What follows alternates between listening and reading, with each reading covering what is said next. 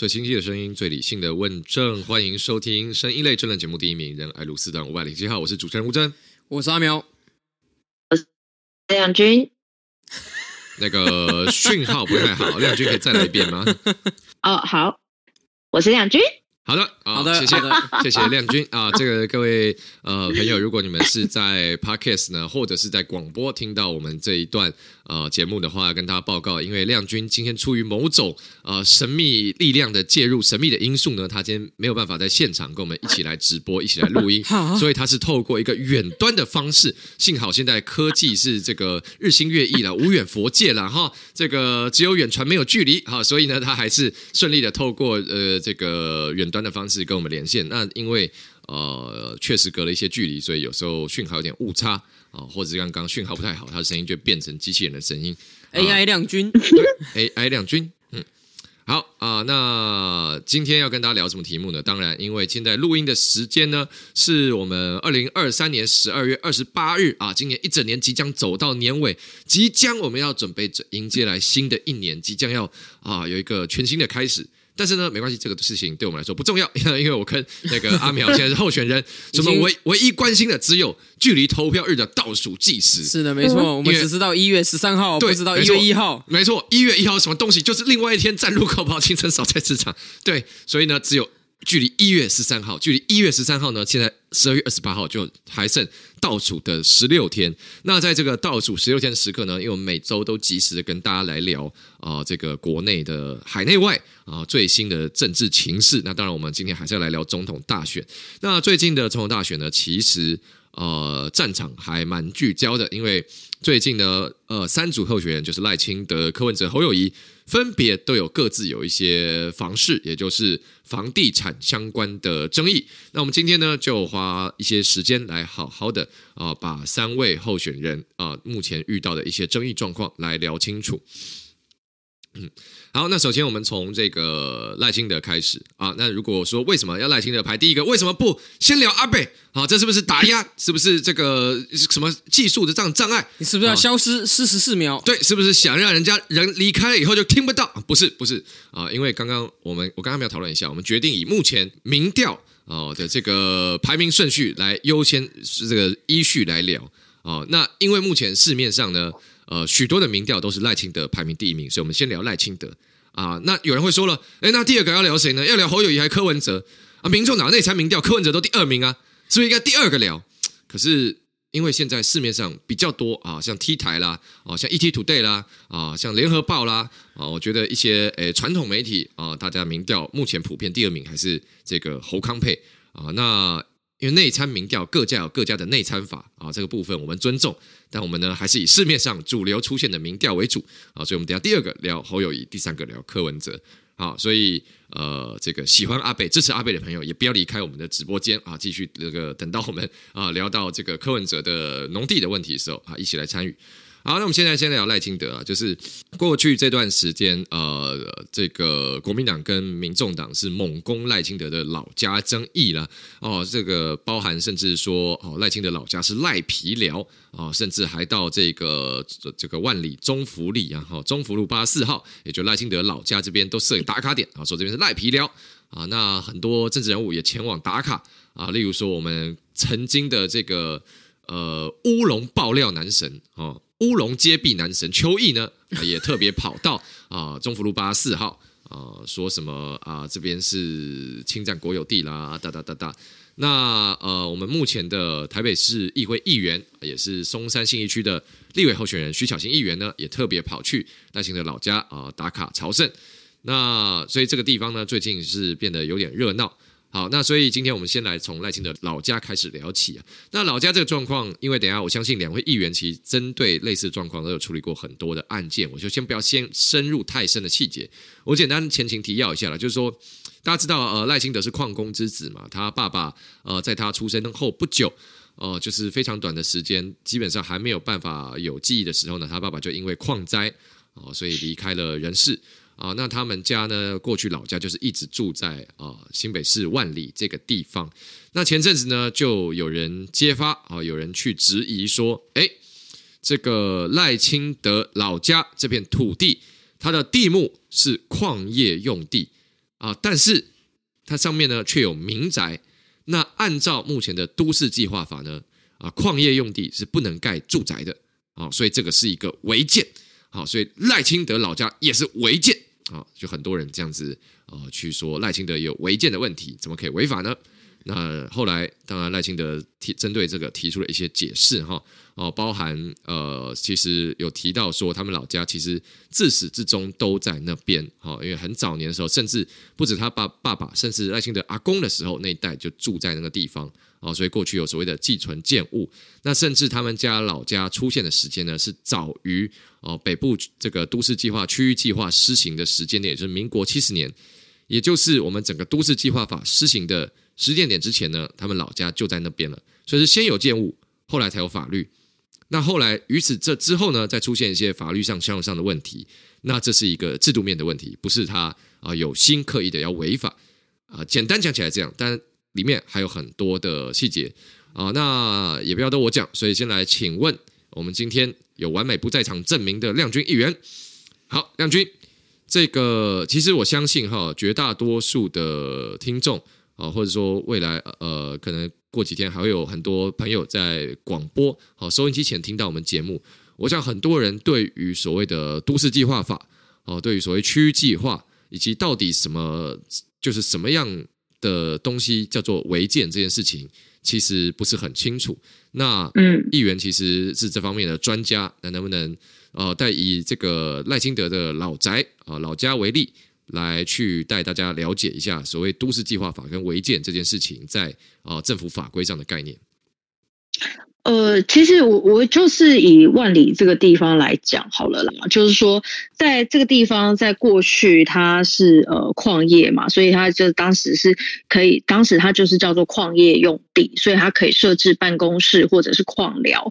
然后直到了这个大概一九八八年的时候，矿业终止了，就没有再呃再继续在万里采矿了。但是呢，就是没有。针对这个区域哈，或者是有这个矿坑的这些地方，没有进行所谓的地目变更，对这些原本在上面的建物，包含说办公室或是矿寮，其实他到后来哦也没有办法去申请合法的建造，甚至是他要修缮也基基本上是没有办法的。那这个东西就是我我们就其实就刚刚有讲到的，就是说呃在呃法规上面哦，它其实。它的建物是早于修法之前，那像这样子，你要讲说它确实以现在的法规来看，它呃没有和你要讲说它现在没有办法申请合法的建造，对，没有错。但是它是违建吗？它是在一开始的时候就呃明知违法而兴建的吗？并不是嘛，哦，所以我觉得这个呃有关法跟建物哈的这个事情，其实大家要理清的很清楚。那现在大家他呃可能在野党或其他政党一直在打赖清德的呃。老家的这件事情，我觉得就是把它混为一谈，然后把它拿来做政政治斗争的工具哦。那其实在，呃万里地区这个地方哦，其实有将近大概两千户，有许多居民都居住了四五代哈，都在这边哦。那其实都是有像呃赖清德老家这样子的状况，然后他们也同时其实一直有不断的跟呃新北市政府哦，也希望去澄清，也希望他们去重视是这个问题，去辅导说，不管是这边哈。要来重新进行这个都市计划，包含地目变更、重新检讨跟修正这边的用地，然后去辅导他们现在在上面过去是在矿业的时候所新建的建物哦，因为矿寮很多时候就以前的矿工这些家庭，他就是住在呃矿坑附近啊，所以会有矿寮，也就是所谓大家可以理解，就是有点像矿工的宿舍什么的，他们的家人全部都建在这里，但是因为矿业停止之后就没有再继续做变更了，所以以至于他们现在。大家会讲说这是违法建筑，它只是违反现在的法规，但是那并不代表它在一开始的时候就是违法兴建的，所以我觉得这件事情要去厘清。那。这个呃，这样子的状况，其实不单单只有万里，以矿业来说，包含瑞芳、九份、金瓜石，其实都是有像这样子的状况啦。吼，那呃，我们也可以看到说，其实像台北市很多的老旧建筑，你有看到说，它其实有的可能也是出现在都市计划法之前的这些老建物，那它其实也是需要受到辅导，包含说呃，辅导他去。依照现行的法规，然后让他去取得某种程度的建照或者是建识照，然后让他他基本上他不能再增建，然后也不能修缮哦。那他只要在未来都市计划法去变更之后等等，他可能就要呃配合都市计划的要求来进行变更或者是拆除。那所以我们刚刚讲的这些都是要配合法的修正，但是那并不代表他在一开始的时候就是违法兴建。我觉得这件事是大家一定要理清楚的。那现在。其他的政党跟呃总统候选人不断的攻击赖清德，我觉得其实就是呃刻意去忽略当时这个建物，也就是矿业哈，台湾矿业的这个历史脉络，然后也。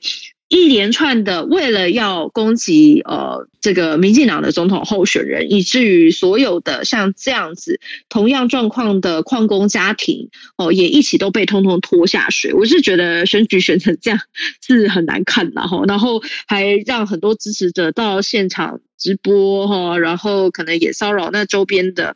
呃，居民，我是觉得真的没有这个必要。我们不如在现在好好的去检讨，说像这样子的状况，我们怎么样赶快去辅导、改善、经查，然后怎么样去让这些矿工家庭可以有一个呃合法的居住的地方。那我想这也是居住正义的一环。所以我觉得，呃，其他的政治人物拿这件事情来攻击跟政治操作，我觉得是呃大可不必。然后我觉得对于这些矿工家庭来讲，我觉得也是不公平的。嗯哼。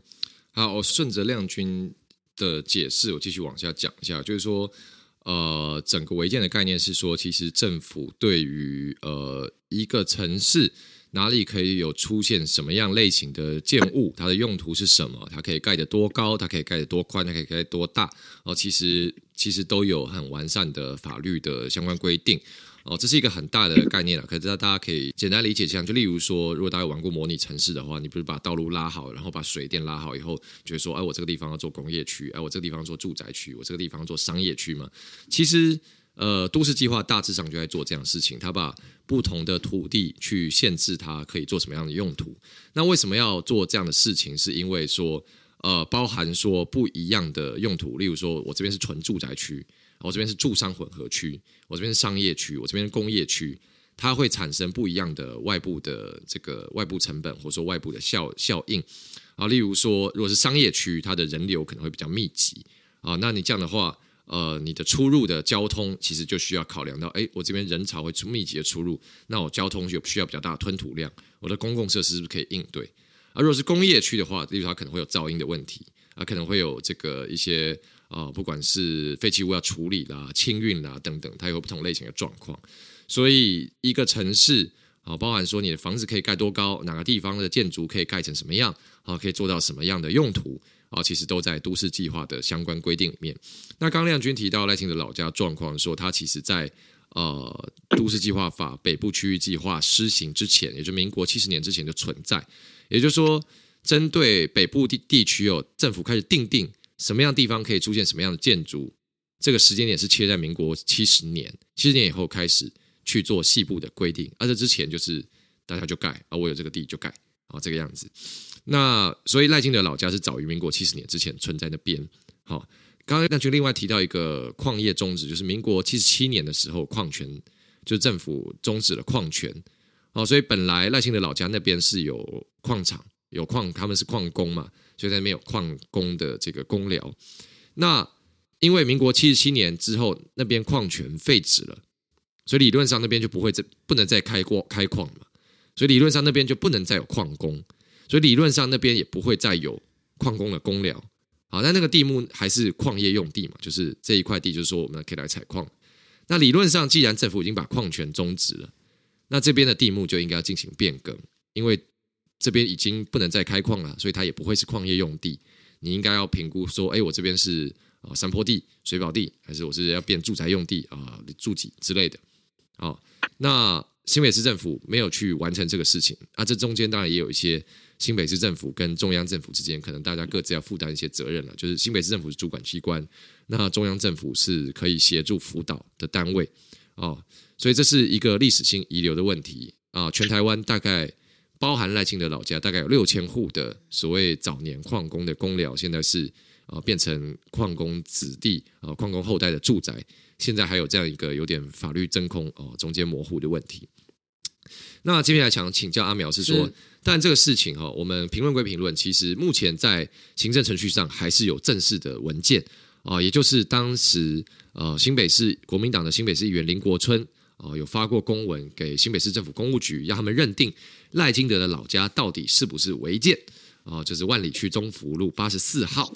那在十二月一号的时候呢，新北市政府公务局就正式的发出一个回函。有说，因为这个地方呢是民国九十八年呃以前完成建造，属于寄存违建，所以依并依规定拍照建档列管啊、所以啊、它是并不是即报即拆。那我想很多听众朋友可能也对我们这这几天，当然过去这几个礼拜大家一直在讲这个建筑法啦、违建啦、地目啦，我想大家可能现在都有比较多概念。但我想很多听众朋友可能现在还是对什么哎什么。例如说，会有人会觉得，因为包含新北市政府工务局用这个字眼嘛，所以这叫寄存违建。那很多人看了，可能就会觉得说，啊，违建就拆啊，违建就违法啊，违建是有什么好不拆的？为什么到现在还不拆？赖皮啊，可能会有人这样讲。那也有人会说，没有这个，这个不叫违建，这是寄存建筑，因为是我本来就在那边啊，你后来法律没有帮助我合法化啊，怎么可以又变成我违法了啊？包含万里区的居民，呃，现在在地等于是赖清德老家的邻居们，因为大家都是当年的。矿工工寮，然后现在变变成后代的这个住宅，甚至当年老一辈的哦，很多甚至送送信到赖清德老家过的邮差，而且八九十岁还住在那边。他们听到呃新北市政府用寄存违建，看到违建这两个字，他们也很生气。我们就一直住在这边，我们世世代代都住在这边。你政府法规没有定好啊，怎么现在变成我们又变成违法了？你从来也没有来辅导我们，也没有来发公文给我们啊，啊现在突然我们又违法，他们也觉得生气。所以，其实我想，很多人对于这中间什么到底什么是违建，什么是寄存违建，其实这个概念可能很多人有点模糊，是不是？我们请阿苗议员来说明一下。是的，刚才吴征跟亮君跟大家报告了很多的历史的脉络啦。不过我也很清楚，在台湾有很多的民众呢，可能他就是我不想听历史脉络，我不想听。我现在看到你觉得是违建的话，你就给我拆哈。那这个其实也不能说是错啦，只不过我觉得在这边我也想提一个法治国家的观念。法治国家的观念呢，我们一般都讲说王子犯法与庶民同罪嘛，那我们不要有特权嘛，对不对？那既然王子犯法与庶民同罪，不管你是什么身份，在法律上遇到一样的事情就做一样的处理，这个是我们对法治国家的期待的话，那么遇到了寄存违建的这个问题的时候，我认为也不需要因为这个参选人本身啊，他有候选人的身份，或是他有公职的身份，你就要求他说，你必须去做一些法律没有规定你一定要去做的事情。怎么说呢？刚才讲到这个寄存违建，其实每一个县市都定有法规在处理违建的议题。那违建到底要怎么处理？以我们台北市来讲，因为台北市违建真的太多，多到一个拆不胜拆的地步啊。就是说，政府去执法，你不要说旧的违建拆不完好了，新的违建呢，还如同呢这个春风吹又生来。所以，像是以台北市来讲，他就定了一个哈，民国八十三年以前的违建，好，原则上叫做旧违建，好，要叫叫做这个寄存的违建。那他的做法呢是拍照列管。那八十三年之后才新盖的人，就是即报即拆，就是。旧违建拍照列管，新违建即报即拆，用这样子来抑制违建生长的速度，同时也让旧违建它随着时光的老去，它不能够这个在法规制定之后还有新建增建，然后慢慢的让它退场哈。这个是我们法律处理的方式。那为什么法律要这样处理呢？各位听众朋友，我觉得你要去想一件事情，以我们双北来说好了，如果今天有一个萨诺斯，他收集了五个宝石，无限的宝石。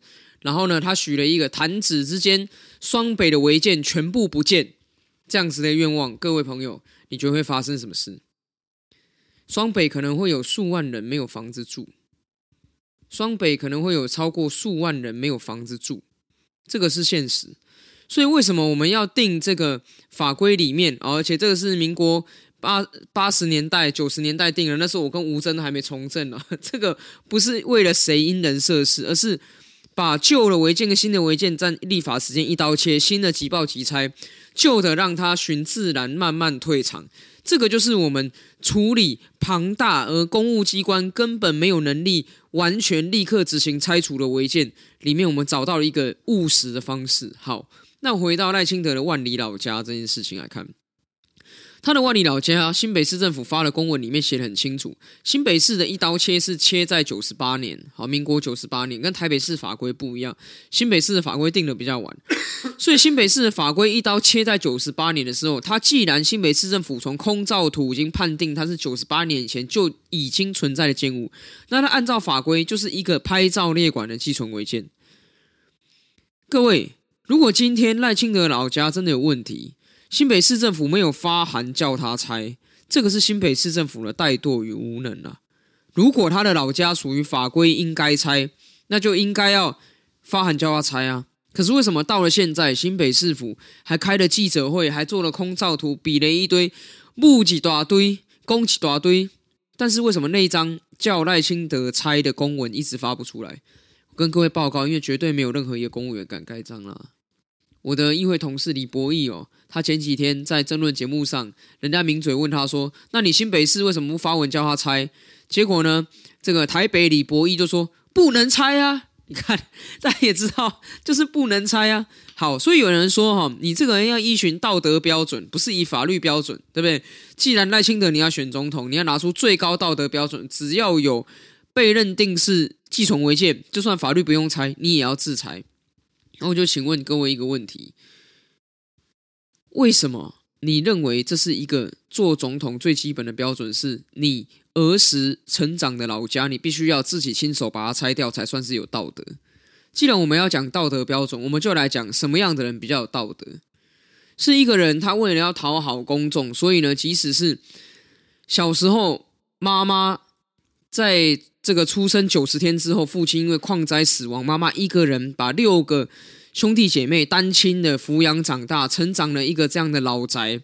为了选举，说好拆，你觉得这样的人就代表有道德吗？我觉得大家要去想，哎，你要用道德标准检视别人，还是要用法律标准检视别人？你一开始要先想好。如果你要用法律标准去检视的话，那赖清德你就没办法说他有法律上的问题。可是，如果你要用道德标准去检视他的话，我也请你仔仔细思考一件事情：到底针对这个案件，他让小时候妈妈跟他一起成长的老家继续留存着，这在道德上面有什么样的问题？他侵占了国有地吗？没有，那块地是他们家私有的。他侵占了邻居的权益吗？没有，因为没有任何邻居出来说他的建筑有越界。他破坏了什么样的权利？他有公共安全的问题吗？各位不要忘了，他那万里的山中老家是偏僻到连秋意要去开直播都会迷路的，所以他造成了一个什么样的问题？这个三十平的寄存违建的存在对社会造成了什么样的问题？我觉得这个这件事情，当你在用道德标准去想的时候，我们也必须诚实面对自己啊！总不可能说我用道德去检视别人的时候，我又没办法说清楚这背后蕴含的道德到底是什么。如果他今天是一个哦，我们台北市有所谓的顶二层违建，因为你在顶楼不止加盖，你加盖一层还加盖两层哦，那拍谁？这个顶二层违建呢，不只有违建的问题，它还有公安的问题，还有可能造成整栋大楼承重太重的问题，所以即使是寄存违建，也要优先排拆。这个 OK 啊，因为你有公共安全这个更大的利益在后面，所以你可以去违背寄存违建就是拍照列管的这个原则而成为例外。那赖清德的老宅，你到底是一个以什么样的标准来检视他？并不是因为赖清德今天选总统，所以对他特别优待；相反的，是因为选总统，所以对他特别严格。但身为一个法律人，我实在是不太喜欢这种因人设事的事情。那尤其是现在又有人跳出来说：“哦，那不是赖清德儿时成长的老宅，那个是不知道从哪里新冒出来建物。”那我最近有看到一个航照图专家叫黄同红哈，他在脸书上连续写了两篇文章，在谈赖清德老家的航照图。我也可以把他的结论分享给各位听。这个黄同红呢，就是判读航照图的这个专家，他在他的分析里面写到一件事情，他说黄国昌所拿出来的航照图并不是假的，好，黄国昌拿的航照图是真的。但是，因为黄国昌拿的航照图是从一九八六年才开始的，所以黄国昌他没有去比对一九六零年代到一九七零年代的航照图。这个黄同宏说，如果他去看再往前查查一九六零年代到一九七零年代的话，就可以看到赖清德的老宅其实从一九六零年代开始就已经存在了。那为什么他到后面的黄国昌提出的航照图会看不见呢？因为在后面的航照图里面，因为这个老宅年久失修，它里面写到的文字是因为这个老宅一九八零年到一九九零年代长期是荒废以及直批入侵，所以呢，在这个航照图里面，也许就出现了误差。而且他也在提到一件事情：新北市政府公务局六十八年跟七十三年的航照套叠基准是不一致的。假设说，他还再提了一个，我觉得其实蛮酷的，就是看航照图的立体相对。好，就是他用一个特殊的镜去看航照图的立体相对的时候，平面的航照图你可以看出来立体的样子。哈，他用一个红蓝立体镜来看啊。那在这个立体镜来看的时候，你可以看到。其实，在民国七十三年的航照里面，他用立体相对去看，就可以看到中福八十四号不是空地，原始的工寮的屋顶，屋顶是破的，但是它下面的断垣残壁仍然清楚可见。所以，我觉得我最厌恶的这件整件事情，就是为了选举，把是非跟专业全部都颠倒了。明明航照图、空照图用专业的方式去判断的时候，你是可以看得出来，那个中福八十四号。它的房屋的本体是存在的，你可以看得出来，它一九六零年代到一九七零年代的航照图就看得出来。可是新北市政府，你是堂堂一个公务机关，你却用一九八零年代后到一九九零年，它那个已经是损坏的老宅，然后也没有用到这个立体镜去看它的立体相对，然后就这样轻率的判断，然后呢就说，在你虽然在法律上没问题，可是。用案子你道德有亏的方式，叫你把你从小生长的老宅拆掉。那我觉得这不是一个法治国家该有的作为。平心而论，选举上面做攻防都很正常，但是在一个法治国家，我觉得不应该是这样。嗯，这一点我要接着阿苗讲的继续讲一下，就是呃，我这边其实我包含我上节目也有直接提到，这个是呃这。新北市政府其实现在已经严重违反了行政中立原则，已经新北市政府变成侯友宜竞选总部的竞选分部，它已经成为侯友宜竞选机器的一环。为什么这样讲？因为其实新北市公务局十二月一号你发出来的公文，自己去回复林国春议员说赖清德老家是寄存。那到了十二月二十五号左右吧，我记得是二十几号的时候呢，新北市。政府这个包含地政局了，而且自己跳出来说：“哦，他们比对了航照图以后，哦，就刚刚阿苗讲，他们比对航照图认为没有赖清德的老家不叫做寄存的建物，是二零零三年以后突然出现的新城建物，就是一个彻底的违建。”好，那我个人认为，包含了刚刚阿苗已经跟大家解释过了，就是说这里面。呃，你航照图其实不是第一个，是说它本身会有误差，会有偏移，其实必须要搭配很多其他的方法。那再来像是卓冠廷，呃，也是新北市议员，他自己也有去揭露过，他们包含使用这个航照图的出处来源，就是我们内政部的国土测绘中心，其他网站上面自己也都强调了，这个航站图，这个航照图呢是内容仅供参考，不能作为法律证明文件的。哦、呃，它。是一种地貌现况的的表达哦，不具有法律的效力，而且转换的过程呢，因为年代的关系会有误差，还提醒大家要注意。所以第一点是你的资料本身就是呃被污染过的，或者说不精确的。第二点，我要提一个很严重的问题：新北市政府什么时候你可以看图就认定一个建物是违建？没有这种事情吗？大家不信的话，你我台北市违建真的很多了哦，相信新北市违建也很多啊。大嗯，就是台湾各地都有很多违建。大家不信的话，你你去找一个你家附近的违建，然后你去跟你住的县市的主管机关检举看看，你自己去拍拍这个违建的照片，然后你去跟你你所在的县市政府检举，看他们会回你什么。我跟大家讲啊，任何的违建案件的状况处理，一定都是好，你去检举，你去澄清了，他入案。入案之后，他要派员到现场勘查，要现场会勘，一定是这样子，不可能有一个不管是新北市公务局、台北市哦，建管处都不会，你今天拍照给他，他看了你拍了照片就说哦，对，从你的照片看起来，哦，这个地方是一个违建，我就认定它是违建。好，我来发公文叫他拆掉，不可能有这种事情，因为公部门一言一行，你的所作所为都代表政府嘛，都有行政的效力、法律的效力嘛。你今天你是谁？你你随便拍一个照片，当然这是一个资料，但我怎么能完全尽信你呢？我一定要派我自己的人到现场勘察嘛，比对这个地界图嘛，实地来去看它到底是不是违建。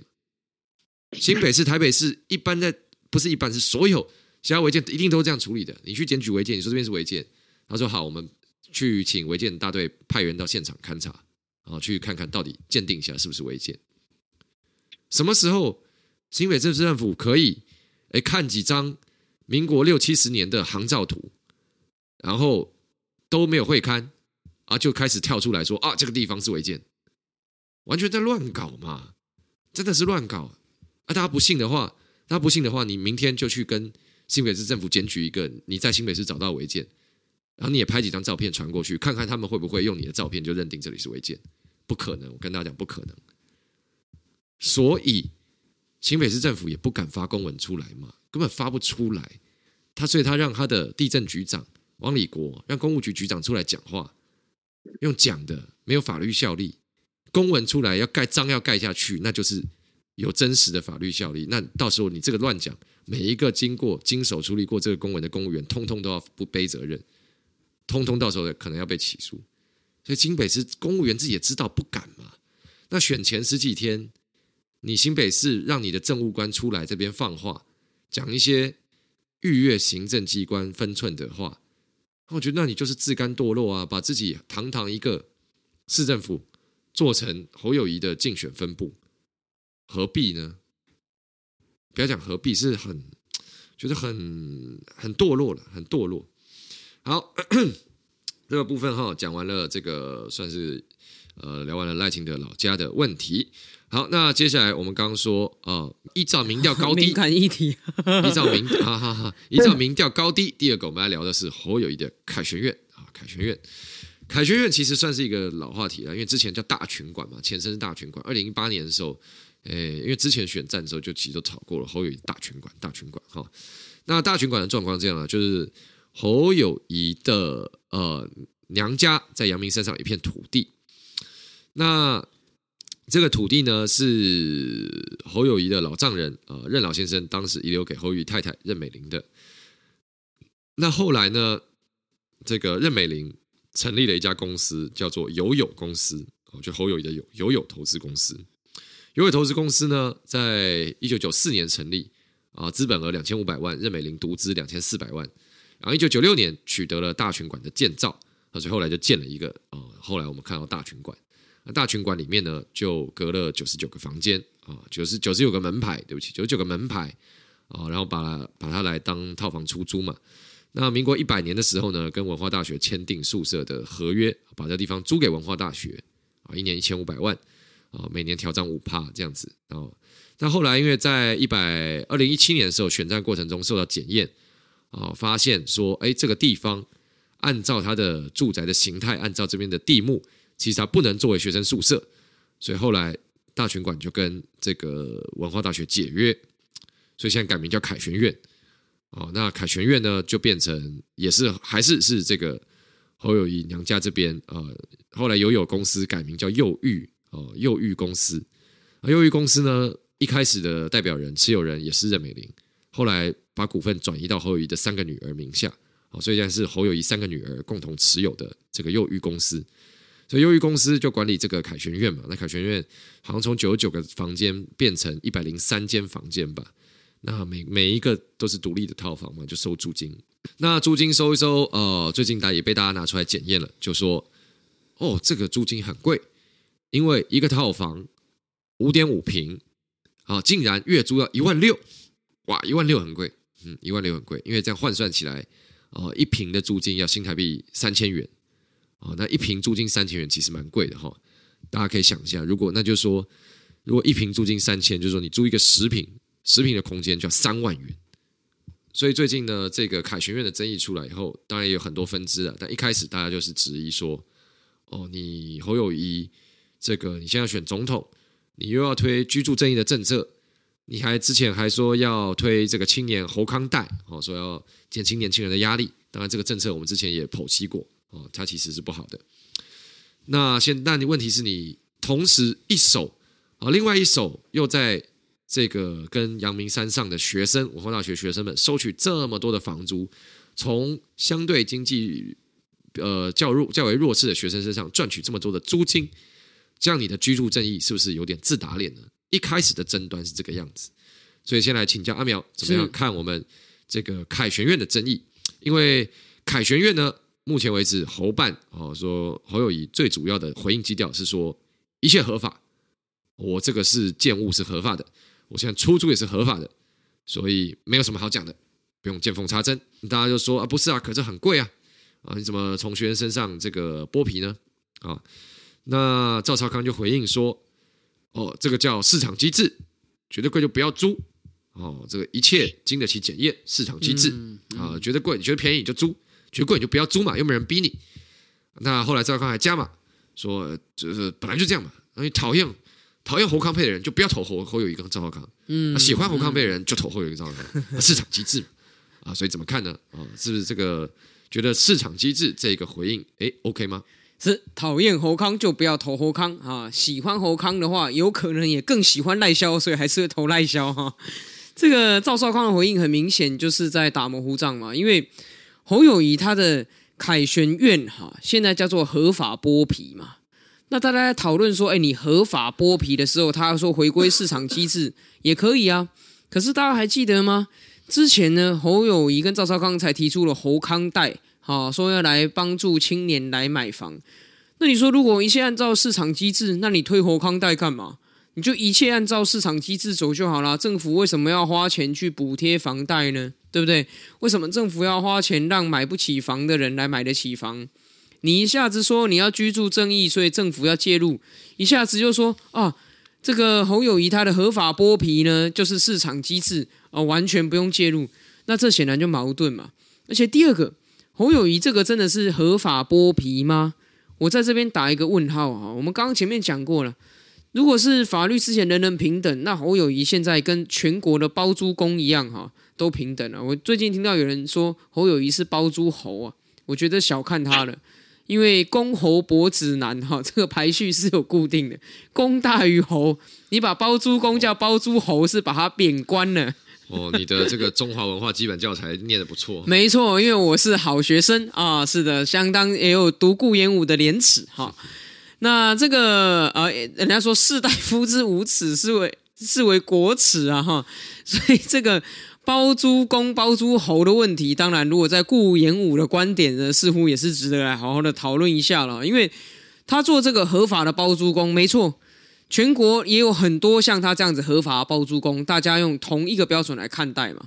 但是侯友谊的问题是，他这个凯旋院。在他的前身叫大群馆的时候，他并非是合法的，因为呢，他过去跟文化大学签约做文化大学宿舍叫大群馆的年代，其实他是违反土地使用分区的规定，因为那个做这个大群馆的所在地是不能做寄宿住宅，是不能做宿舍的，所以他过去跟文化大学签约做宿舍这段期间叫做违法使用，而这个违法使用是有经过台北市政府认证的。在二零一八年的时候，台北市政府认定侯友谊的大群馆确实就是违法使用，所以为什么现在侯友谊会说他是跟星光、跟新寿签约，已经跟文大解约？他可不是因为佛心来的跟文大解约，而是因为他违法使用被抓到，所以他可只好跟文大解约。那在他违法使用期间，他获利多少呢？跟各位报告，根据这个李正浩所整理的资料，哈，在他跟文大签约做大群馆宿舍的时候，每一年收的租金跟文大收是一千五百万到两千五百万，从一千五百万涨到两千五百万。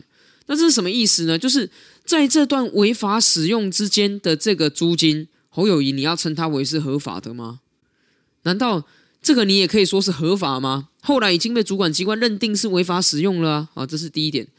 第二点就是说，他进行了这个合法节税的技巧，好，也是相当可疑的。因为呢，他把大群馆、把凯旋苑拆成九十九个门牌，这个一百多间房间拆成九十九个门牌，它的效果就是可以节省房屋税。我简单讲，一般的这个楼房哈，它通常只有一个门牌，也许大一点的社区有两个门牌或三个门牌，对不对？像是这个我现在所住的、所租的地方哈，它就是一个门牌哈，就是某某路某段某某号，然后所有的住户，然后它就是一楼。二楼、三楼、四楼，好，然后一楼之几，二楼之几，三楼之几，四楼之几，这样子来排列。那所以在做房屋税的现值评定的时候，我们这个某某路某段某某号是一起评定一个价值，然后按照大家所持有的坪数去算房屋税。可是侯友谊他的九十九个门牌，代表他的整栋房子会被拆成九十九个单位来评定它的价值。那把它拆单位评定价值什么意思呢？就是你只要单价在十万块以下，你就不需要付房屋税。所以侯友谊他是化整为零，他这个九十九个门牌当中，只有一个门牌是超过那个课税的规定，所以付了房屋税，其他的都没有。但是如果他按照一般人一般的住宅的规定是一个门牌的话，那他这一整栋的付要要付的房屋税就很高了。那所以一般人就会问说：哎，奇怪了，为什么你可以这么有办法？为什么我们这整个社区就是一个门牌？结果你那边有九十九个门牌，我们这一整个社区每一家都要缴房屋税，只有你那九十九个门牌，这么多年下来只有一个门牌缴了房屋税，所以他这个是合法节税，当然无可厚非。可是符合他自己提的居住正义的理念吗？这个就是问题嘛。那当然，现在立法院已经修法哈，针对这个囤房税的修法，所以这种。一个单位、一个人、一个公司名下有很多个门牌的这种做法呢，节税的方法也被破解了。所以我也在想说，是不是因为这样，所以侯友宜才坚持要政党轮替，国会要国民党来过半？因为因为他自己的凯旋院呢，在这一次立法院的修法里面呢，也算是遭受了一些损失了。嗯，刚刚阿苗讲到，诶，侯友宜大群馆二零一八年的时候被认定为违法的事情嘛，其实我补充一个。呃，当时其实还爆出一个案外案，就是说台北市政府要来认定侯友宜大群馆违法。那当时呢，这个新北市城乡局的副局长汪礼国啊，也就是目前新北市的地震局局长，当年是新北市的城乡局的副局长汪礼国，跟这个新北市政府的副秘书长邱敬斌，好、啊，他们呢，这个当时呢，其实连续两天哦。呃，二零一八年的时候，呃，六月大概二零一八年六月的六月十一跟六月十二，王礼国跟邱敬斌啊，连续两天跑到台北市政府找这个都发局台北市都发局的官员哦，来去讨论大群馆的适法性的问题。啊，这个现在都有新闻，大家可以查。因为当时都发局长台北市都发局长叫林周明，林周明觉得这个这个事情很有问题。他就叫官员写备忘录下来做记录，啊，所以这两场的会面都有记录。那各位我们聪明的听众朋友，有从我刚刚呃讲的这一段陈述中发现什么地方怪怪的吗？新北市政府的城乡局副局长汪礼国跟新北市政府的副秘书长，为了大权馆跑到台北市政府。找台北市都发局的官员讨论大群馆的法律适用问题，大家有发现吗？关他什么事？请问大群馆在台北市还是新北市呢？在台北市，在台北市。大群馆如果在台北市被认定为违反使用分区，要罚钱，干新北市政府什么事情？大群馆是新北市政府的的持有的财产吗？是公有财产吗？不是，它是幼育公司。也就是侯友宜三个女儿所持有的公司名下登记持有的财产，也就是说，大群馆纯粹是私产。一个侯友宜女儿名下的私产在台北市有违法的问题，请问干新北市政府城乡局副警长，还有新北市政府副秘书长，干这两位批示，干他们什么事？完全完全没有屁关系嘛！你凭什么新北市政府的官员跑到台北市政府的官员讨论侯友宜女儿财产的问题？根本没有这个权利，根本完全。其实坦白讲，这应该是有人要去告，可以来告的。根本很有问题嘛。是当时二零一八年这个选战中，可能当时大家可能被韩流在注意韩流或怎样的啊，这个事情没有激起太多公众的眼光。但现在新闻大家回去看，通通都有。所以新北市政府从二零一八年开始就自愿做侯友谊的侯家军呢，自愿做私人的打手，完全公私不分到这种程度，很可悲啊！好，这个补充完，那先来请教亮君。哎，亮君还在吗？Hello。在呀、啊，好，先来请教亮君了。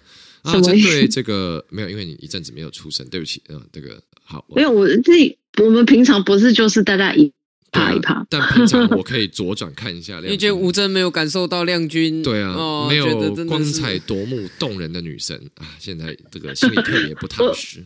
我，我这样看荧幕，我手真的是蛮酸的，一直举着。那帮你放下来。好。这个好了，这样就看不到，算了，放回来。这个好，来问亮君哈，因为针对这个事情呢，我不知道是不是侯阵营判断说，哎，凯旋院确实造成了一些政治上的出血的效应。当然，最近侯友谊民调下跌，那呃，针对这个部分呢，侯阵营也做危机处理，就是由任美玲一封公开信说，因为现在凯旋院已经跟新寿公司签约啊，所以现在没办法改不了。他们的危机处理呢，就是承诺。三年以后，从现在开始，三年以后，也就是二零诶二零二六年，要会把现在呢凯旋苑其中没有租出去的五十间空房捐出来啊、哦，跟这个崔妈妈基金会之类单位合作。啊，是三年之后吗？才降价？对，三年之后。啊？为什么？现在就跟新售已经签好了嘛？现在为什么现在不可以啊？你让我讲完嘛。他就说现因为现在跟新售公司就已经签约签好了，所以我承诺三年之后不能解除哦。啊，不是三天之后，不是三天之后村子口的梅花树下见，不是，是三年之后。三年之后，我凯旋苑的五十间房空房现在没有租出去的，去跟崔妈妈基金会之类的单位合作。做成包租代管的社宅、嗯、啊，大他们说凯旋苑转型社宅啊，够有诚意了吧？好，这个是侯阵营针对凯旋苑啊剥皮争议的危机处理。亮君觉得这样有止血吗？有成功赢回社会的公信力吗？没有啊，你还要等三年。如果三天之后大家。可能还买单一点的，而且呃，我觉得侯友谊这个凯旋院的争议啊，大家讲说就是呃，这个第一个刚刚前面就是违法的部分，我真已经讲了嘛。那其实租金的部分真的是比较贵，因为其实呃，我上网也看了一下那个唯。一的租网啊，其实你打那个关键字“文化大学”，然后你去搜，就是呃那个附近，就是反正就是都有那个出学生出租套房嘛，然后大概五平到七平之间，其实它的房租大概都是呃七千五到一万之间。那你可以看到说。是呃侯友谊他租出，就是他他租的价格其实是远高于就是一般在五九一上面租网的价格，然后那所以呃我觉得这就是呃透过稀有物件来抬抬高售价，然后再加上说其实呃这些房子，因为他这里。那紧嘛，所以他对于学生来说，这一定是他们最佳的选择，但是却因此就是呃又哄抬，就等于说呃抬高租金啦，然后现在又说三年之后才来改回社宅，那你为什么不三天之后呢？这样子，所以我我觉得。这个是大家不会买单啦，哦，因为毕竟还要等三年嘛。那我怎么知道？那说不定三三天之后，大家都已经要忘记这件事情了，哦。所以我觉得这个大家不会买单。然后我再讲一下，就是说凯旋院一平的租金，大家刚刚讲到说是三千多块。大家还记得之前我们有讨论过新竹第一豪宅回建筑啊？就是如果你不是李中庭的朋友的话，哦，你的一百平整层租出租的租金大概是十五万，一平也才一千五百块。哈哦，我们凯旋院，我们凯旋院这一个学生宿舍，这一个文大旁边的凯旋院，它的租金竟然比高虹安的爱巢。回建筑还要高上两倍吗？没 有没有，我跟你讲，你不能因为高红安那一间是特别的，那一间是因为它是李中庭哦，它是这个呃有友情价哦，而且它那个可能是共享豪宅所以狗爸狗板抠，但是他就是如果是一般的哦，一般的民众要去租回建筑的话，一百平实际上出租的月租金行情是十五万，哦，所以一平是一千五百块。嗯，所以你看，我们凯旋苑是一平三千块，比回建组还高级，比回建组还要贵两倍。没错，所以所以呃，大家去讲说这个呃侯友谊的租金怎么样啊？然后这个呃特别高啊，其实这都是事实。那侯办想要拿就是三年后捐出五十间来做社会住宅来止血哦，我觉得这个都呃无济于事啦。然后再加上侯友谊之前也为人诟病，就说他当。了呃，这个新北市长其实也是在呃，应该才几前几个月吧，是八月的时候哦，才通过这个呃囤房税的调整。因为其实，在所有的六都都已经通过了哦，我们尤其是在呃台北市也已经在我跟阿苗的第一任任内哦，就已经通过这个呃非自住的这个税率调整了。那侯友宜是在这个新北市呢，大概就是在侯友宜要准备呃已经宣布要出来参选总统，然后大家就在。边讲说啊，侯友宜都不关心居住正义，然后后来新北市议会才去处理这个案子，吼所以在侯友宜在居住正义这一题上，基本上已经就是没有任何话语权了。他说什么屁，大家都不会相信啊。然后再加上他虽然就是为此推出了什么五五五的这个呃房贷政策，那之前我们在节目上已经讲过了，这其实是呃很容易让呃年轻家庭哦，就等于是有点像是。背卡债哦，背卡奴这样子的一个概念啊，就很容易让大家直接套牢在自己的房子上面，因为你不用投期款哦。那所以我觉得在居住正义这一题上面，侯友谊基本上已经呃这个已经 out 出局了。嗯，好，亮君已经做了最后终局的裁判认定了，侯友宜 out out。是好，那现在呢？既然侯友已经 out，我们就不要再聊侯友谊了，来聊一下 这个柯文哲。好，各位支持阿北、喜欢阿北的朋友们，我们终于来聊到柯文哲的呃这个农地争议了。柯文哲的农地争议状况是这样啊，就是呃前阵子呢，柯文哲也被人揭发，就说他在新竹有一片地啊，那是跟其他的这个地主一起共同持有啊。那这个状问题是说。这一片地呢，发现说它的地目是这个特农地啊，特种农业用地，也就是良田啊，是相当好的这个田啊，相当好的农业用地啊，特种农业用地。那问题是说，它的特农地现在上面是什么呢？被发现的时候，发现啊，上面铺了沥青，上面呢，哦，没有种东西，没有种菜，没有种蔬果，而是种了车子，有汽车，有游览车啊，这个大型车辆。也就是说，他的农地被人发现的时候，上面其实是一个停车场。好啊，这下事情就大条了，因为呢，农地是就是规定农地农用哦，这个是不可以不可以来做停车场，不可以铺沥青的，而且沥青有毒啊，就会害之后也没办法种东西。那柯文哲就因此卷入一个很大的政治风暴啦，因为柯文哲之前甚至今年在政还开过相关政见的活动，就说要捍卫国土的完整。哦，要捍卫农地农用哦，因为大家知道这个呃，农地的入手价格就很便宜嘛，因为农地上面就只能做农业用途啊，你种菜啊，或者是养一些呃牛啊、羊啊之类的，好，就只能做农业用途。那呃，但是台湾很多人会去，例如说买农地啊，低价购入，然后想办法之后推地目变更啊，变商业地，变住宅用地。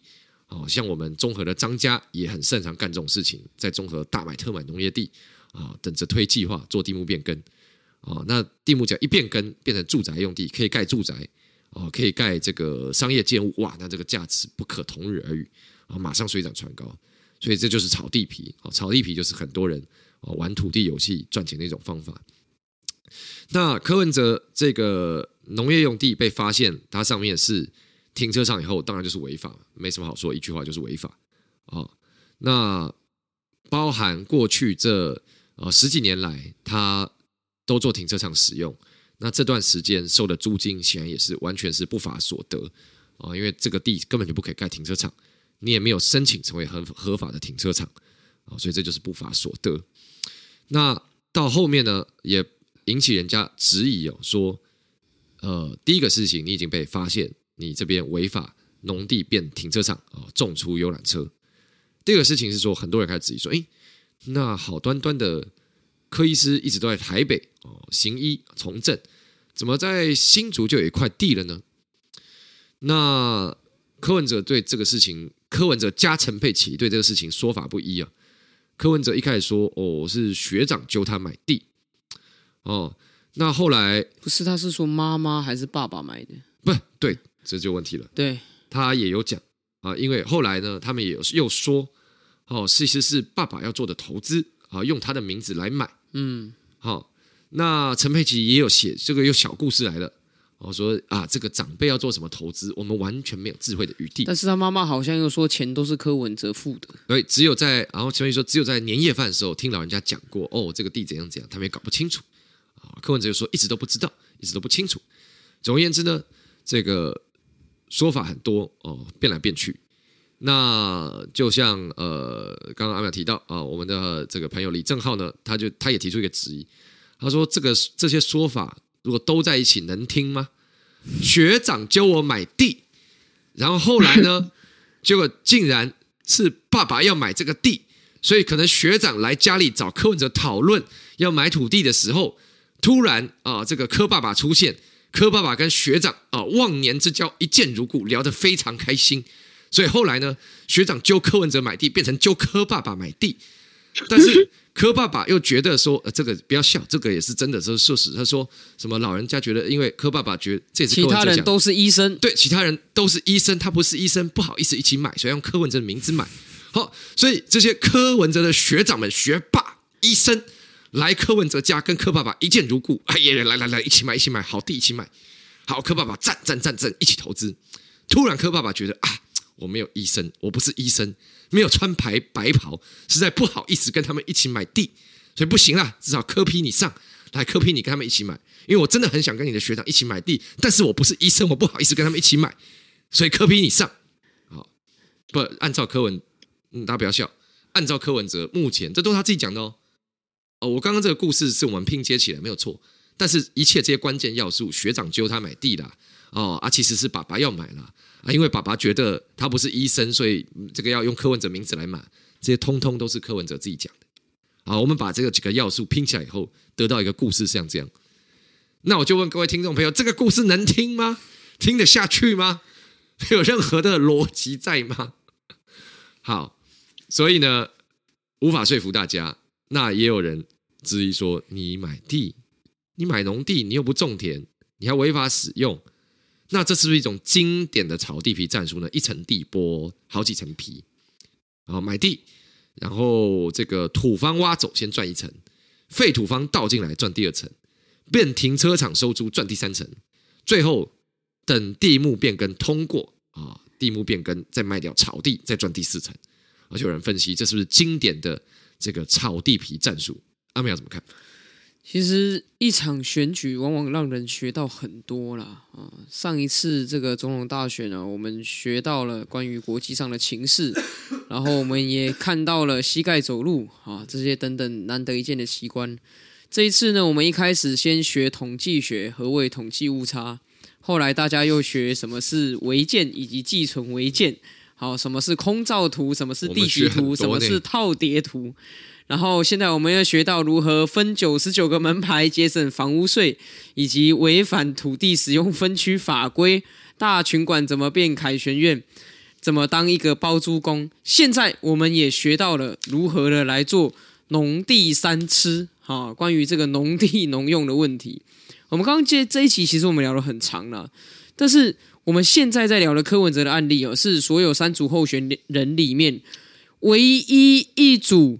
现在是违法 ing 罚单 ing 限期改善限期拆除 ing 的，其实是柯文哲这一组啦。嗯哼，前面的不管是赖清德的老家，还是侯友谊的凯旋院哈，他们目前哈都没有这个需要因为违法而拆除的情形哈。那这柯文哲他这个农地非农用啊，其实从法律的观点来看，是这三组里面现在违法状态最严重的。那我们刚刚讲农地三吃是什么呢？就是在台湾有很多人会去做农地的炒作。首先第一步，先低价购地之后呢，把上面的好的土挖掉，然后好的土、干净的土方可以拿去卖钱。接下来呢，你要把这个土呢，这个填回来嘛，对不对？你就去外面收脏的土来回填，还可以收钱。然后第三吃呢，就是在上面铺沥青或铺水泥，直接变成停车场来出租，这是第三吃。三吃都吃完之后呢，最后等待等待未来如果重划或地目变更的时候呢，地价会大幅翻倍、翻倍再翻倍的上涨。这就是我们深恶痛绝的关于农地三吃，将台湾的良田变沥青，良田变水泥嘛。那为什么我敢说大家深恶痛绝？因为包括柯文哲自己，他都提这个政见呐，他主张农地农用。所以在这个他的柯文哲的农地上面，最大的问题就是除了违法之外，他也违背了他自己所讲的农地农用的政策嘛。那很多人说哦，我不知道，如果你不是你讲，现在讲，我还忘记我有这块地。各位，这个故事呢？如果我坦白说，吴峥刚讲的故事，嗯，还有柯文哲都不知情的这故事，我坦言，如果我今年只有二十岁，我会信。哦，如果我今年只有二十岁的时候，哦，柯文哲当医生，他那么忙，他怎么可能知道这件事情？后来当台北市长，他怎么可能知道这件事情？柯批那么诚实正直，他如果一知道，一定第一时间挖掉的嘛？怎么可能让他那么久？所以他一定是不知道，所以才没有挖掉嘛？如果我二十岁的话，我会信。但问题是很可惜，我现在不是二十岁，我台大法律系已经毕业了，而且我拥有社会经验，所以我对这个完全无法买单。为什么？你只要冷静下来想一想，很多柯粉都说那块地科批只有二十四分之五，它只是其中的五分之一而已，他怎么可能去主导那块地要怎么用？他怎么可能注意这件事？但你不要忘了，二十四分之五是多大？那块地的二十四分之五是超过一百坪诶，各位同学。如果你名下有超过一百坪的土地，你会不知道这件事？有可能，除非你是吴欣颖，吴欣颖的财产太多了，所以他有什么房子，有什么地，有几个账户，有多少存款，有多少股票，他可能都忘不知道。嗯嗯嗯，我说 I don't know。对，如果是张庆忠，可能也不知道，因为他有一万八千平的土地。如果是张志伦，可能也会忘记，因为他不清楚爸爸妈妈到底有多少土地。嗯，怎样？他也不清楚爸爸妈妈到底放了什么到我名下。啊，对。但是柯文哲呢？柯文哲呢？他有一百平的土地，他又不像张志伦、张庆忠或吴欣盈家族那种百亿家族。他有一百平地哦，而且那那个地的现在的价值，各位，他现在的价值，他附近的土地的实价登录一平都要二十万以上，所以他拥有一块市价值两千万以上的土地，两千万以上的土地你会不知道，他当初买的时候也花了一千五百万诶，你花了一千五百万买的东西，你会不知道，你会不知道他在干嘛？我我随随便便拿出一千五百万来买，后来我就忘记了。那天哪，那他的家产到底有多少？也许侯友谊他说他忘记大群馆其中一间在干嘛，因为他有九十九间，这合理啊？柯文哲怎么可能不知道嘛？你用你的膝盖想一下，智商七十以上的朋友，柯文哲有一块价值一千五百万的地，他会不知道他在干嘛？而且他从头到尾没去看过这个故事。各位，如果你三十岁以上还相信这个故事，那我只能说你人生的三十年。一定都过得非常幸福，一定都过得非常圆满，所以你完全不知道这个社会的真实面。所以我觉得推说不知道这件事情是我觉得最惊讶的。就是你不是很关心农地农用吗？你名下有农地，你知道啊？其实你跟你太太都知道你名下有农地，因为你每年都申报财产啊。然后你现在告诉我说你不知道这个农地没有农用。如果真的是这样都不知道的话，你还敢让他当总统？那我佩服你的勇敢。好不好？就是他在他在演绎一个非常强的人，而我不相信他真的有这么强。我不相信柯文哲有这么傻，有这么蠢，有这么笨。我认为其实他是知道的。那他是知道的时候，他后面在演说什么？我马上去刨掉，我马上去怎样？我都不知情。各位一刨挖下来，知道里面为什么会有钢筋？他又讲了，说哦，是买来的时候就有铺水泥。那我就问了，你买来的时候都知道这是农地了，上面有铺沥青，你还敢买？你买来的时候知道这是农地，上面有铺沥青，这是农地非农又是违法，你还敢花一千五百万来买？那你当初为什么买这块地？这个在有经社会经验的人的听起来，这其实就是一个破绽百出的故事。那所以。相信这个故事的朋友，我相信你一定也会相信什么白雪公主与七个小矮人啊，或者是什么诶小红帽与大野狼，通通都是真的，好不好？因为你是在相信一个童话故事啊。是这个，其实柯文哲肯定也知道的，因为这片地呢，他在二零一五年的时候有做财产申报，他又把这片地报进去。当时，后来今年他就没有，今年他就没有报了啊。他当时他有报，然后二零一五年他接受媒体访问的时候，他还特别有有一段提到说。啊，我逐字照念哦，逐字稿哦。柯文哲二零一五年说：“我在新竹，我在新竹有快递。”哦，我在新竹有快递啊！我不好意思说你以后就回来新竹开业啊！哦啊，郊外还有一块休闲的地方可以用。好，这是二柯文哲二零一五年讲的，所以他从头到尾都知道这片地嘛，怎么会不知道呢？好，接下来来问亮君。那这个第呃，这个被揭发以后呢，啊，黄珊珊马上帮出来帮忙开记者会，啊，说要捐出啊这个停车场的收入啊一百四十几万啊，如何如何？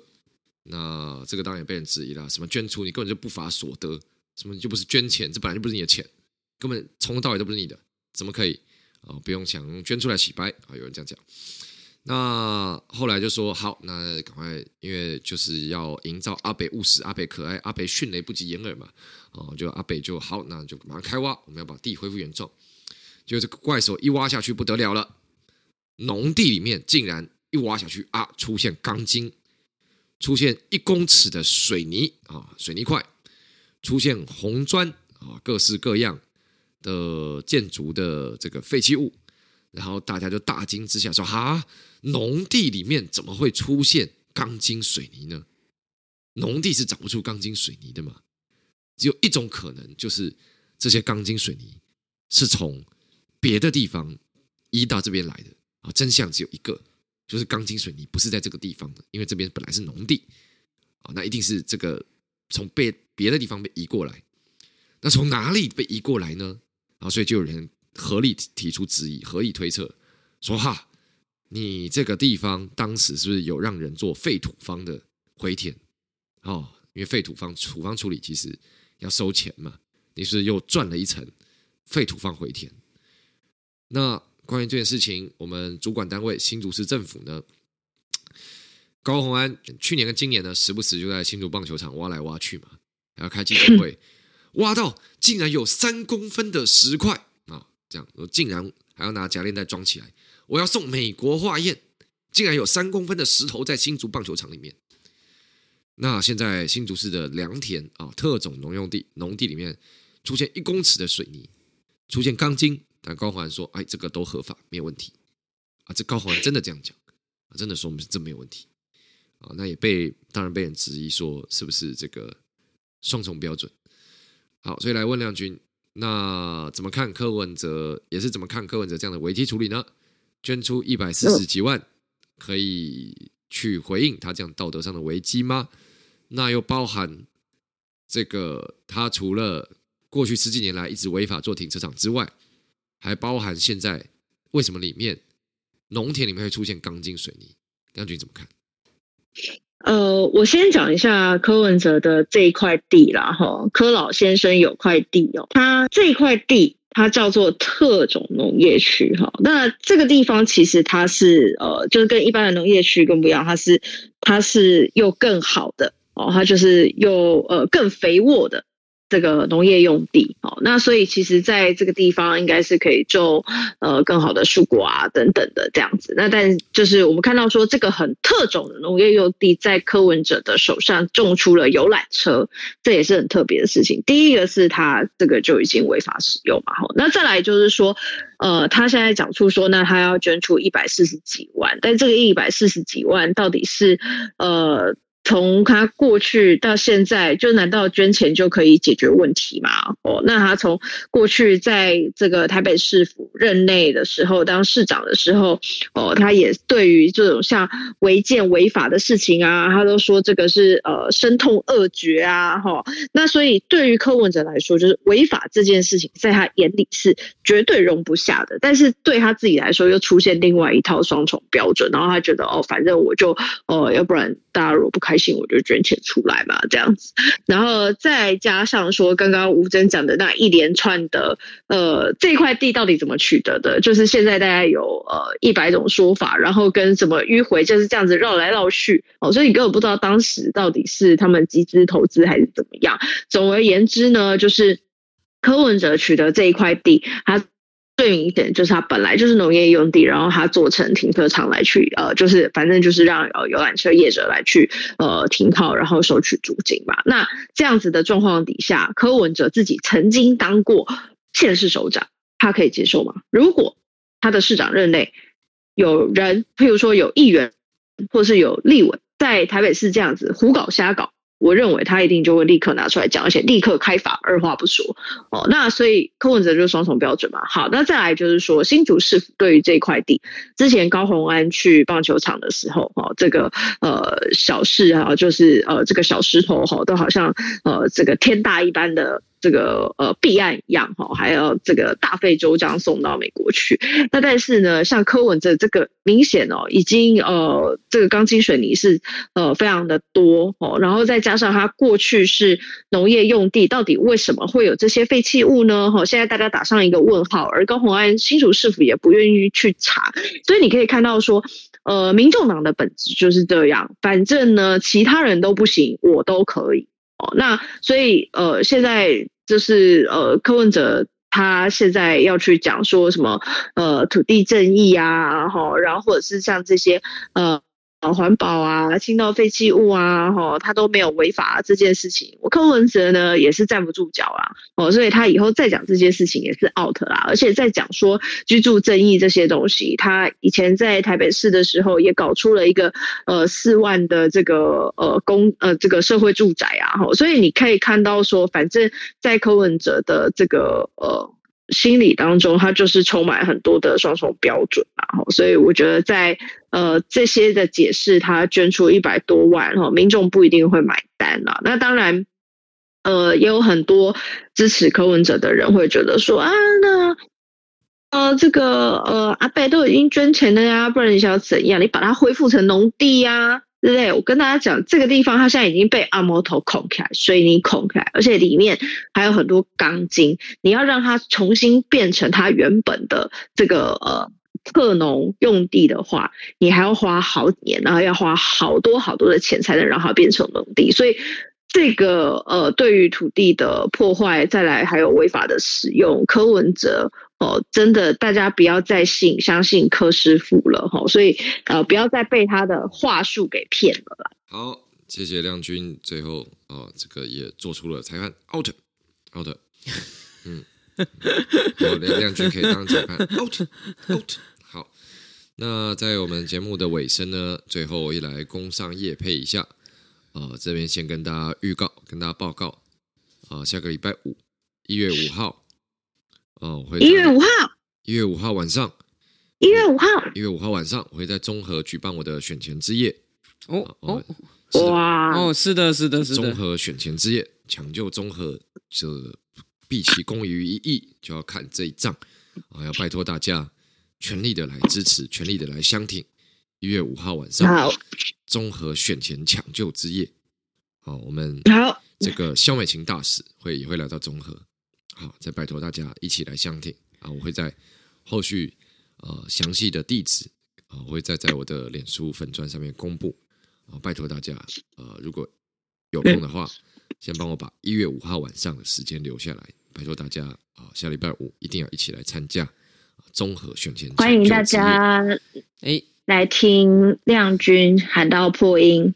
嗯 那个十二月三十号，哈，十二月三十号的下午，好，我们呢也有一个活动，啊，这个活动呢就是在西门町街头小跨年，啊，西门町街头小跨年。那现场现唱的艺人呢，啊，现场现唱艺人跟大家报告，哇，厉害啦！十二月三十号星期六下午的四点半，在西门捷运六号出口的彩虹地景，我们的特别来宾有吴佩忆。有林长佐，还有来自高雄的歌手陈其迈啊，那这个 大家呢都会在西门町捷运的六号出口彩虹地景那边跟大家来一个小跨年。十二月三十星期六下午的四点半准时开演。